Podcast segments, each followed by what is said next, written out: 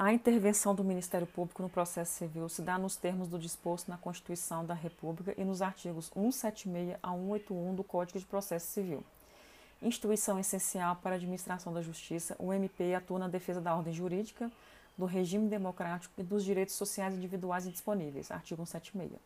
Atua ele no processo civil de duas maneiras: com parte da demanda, demandante, ou, o que é raro, demandado, e como fiscal da ordem jurídica, custos legis.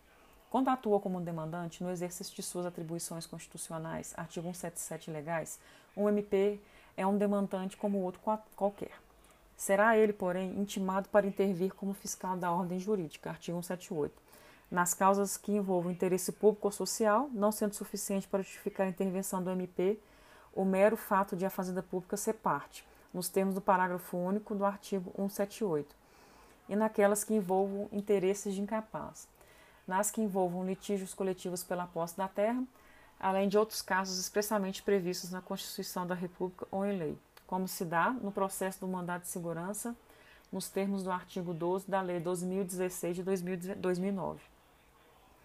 Nos casos em que intervém como fiscal da ordem jurídica, o MP terá vista dos autos depois das partes, devendo ser intimado de todos os atos do processo. Artigo 179, inciso 1 podendo produzir provas requerer as medidas processuais que considere pertinentes e recorrer. Artigo 179, inciso 2. O MP tem prazo em dobro para a prática dos atos processuais, que corre a partir de sua intimação pessoal. Artigo 180, que se dá por carga, remessa ou meio eletrônico. Artigo 183, parágrafo 1 aplicável ao MP por expressa determinação do artigo 180, enfim. Não será duplicado o prazo, porém, nos casos em que haja expressa previsão de um prazo para manifestação do MP artigo 180, parágrafo 2. Findo o prazo para sua manifestação, com ou sem ela, o processo terá andamento. Artigo 180, parágrafo 1. O que mostra que o andamento válido do processo depende, nos casos de intervenção obrigatória do MP, de sua intimação, mas não de sua manifestação. Responde o membro do MP, civil e regressivamente, quando agir com dolo ou fraude no exercício de suas funções.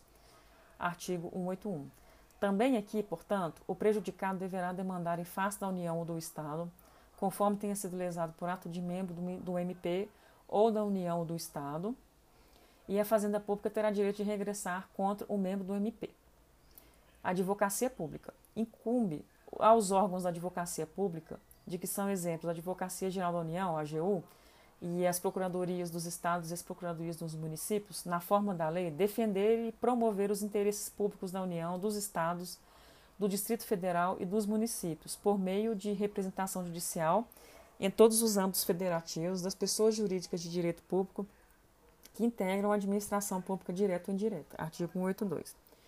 Os membros da advocacia pública é, é, são responsáveis civil e regressivamente quando agir no exercício de suas funções com dolo ou fraude. Artigo 184. Aplica-se aqui, pois o sistema por força do qual o lesado pela atuação do advogado público deve demandar a reparação do dano em face da pessoa jurídica a que o profissional se vincula, e esta, por sua vez, terá direito de regresso em face do advogado. As pessoas jurídicas de direito público têm prazo em dobro para se manifestar no processo tendo início o prazo de sua intimação pessoal, artigo 183, que se fará por carga, remessa ou meio eletrônico, artigo 183, parágrafo 1 Não se aplica, porém, o benefício de prazo para a Fazenda Pública naqueles casos em que haja expressa previsão legal de um prazo para sua manifestação.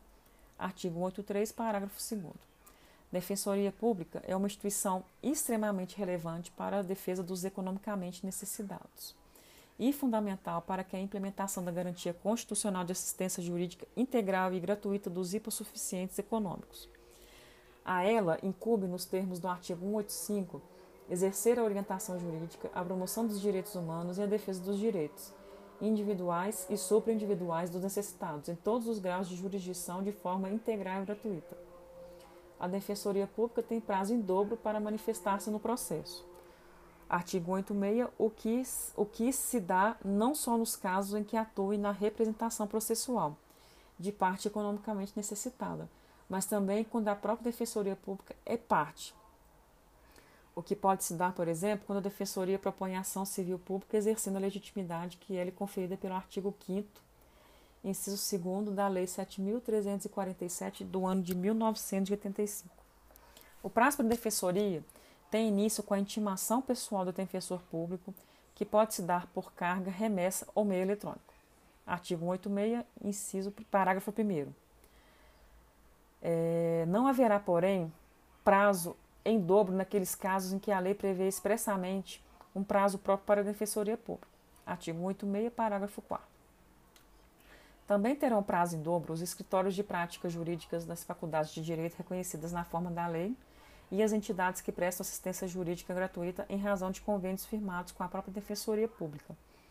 Artigo 86, parágrafo 3 Muitas vezes é difícil o contato pessoal entre o defensor público e seu assistido. Por conta disso, prevê o artigo 86, parágrafo 2 a possibilidade de que o defensor requeira ao juiz que determine a intimação pessoal da parte assistida quando o ato processual depender de providência ou informação que somente por ela pode ser realizada ou prestada. Responde o defensor público civil e regressivamente quando agir com dolo ou fraude no exercício de suas funções. Artigo 187. Também aqui, portanto, incumbirá ao lesado demandar em face da União ou do Estado, conforme se trate de defensor público da União ou do Estado, o poder público terá direito de regresso contra o defensor.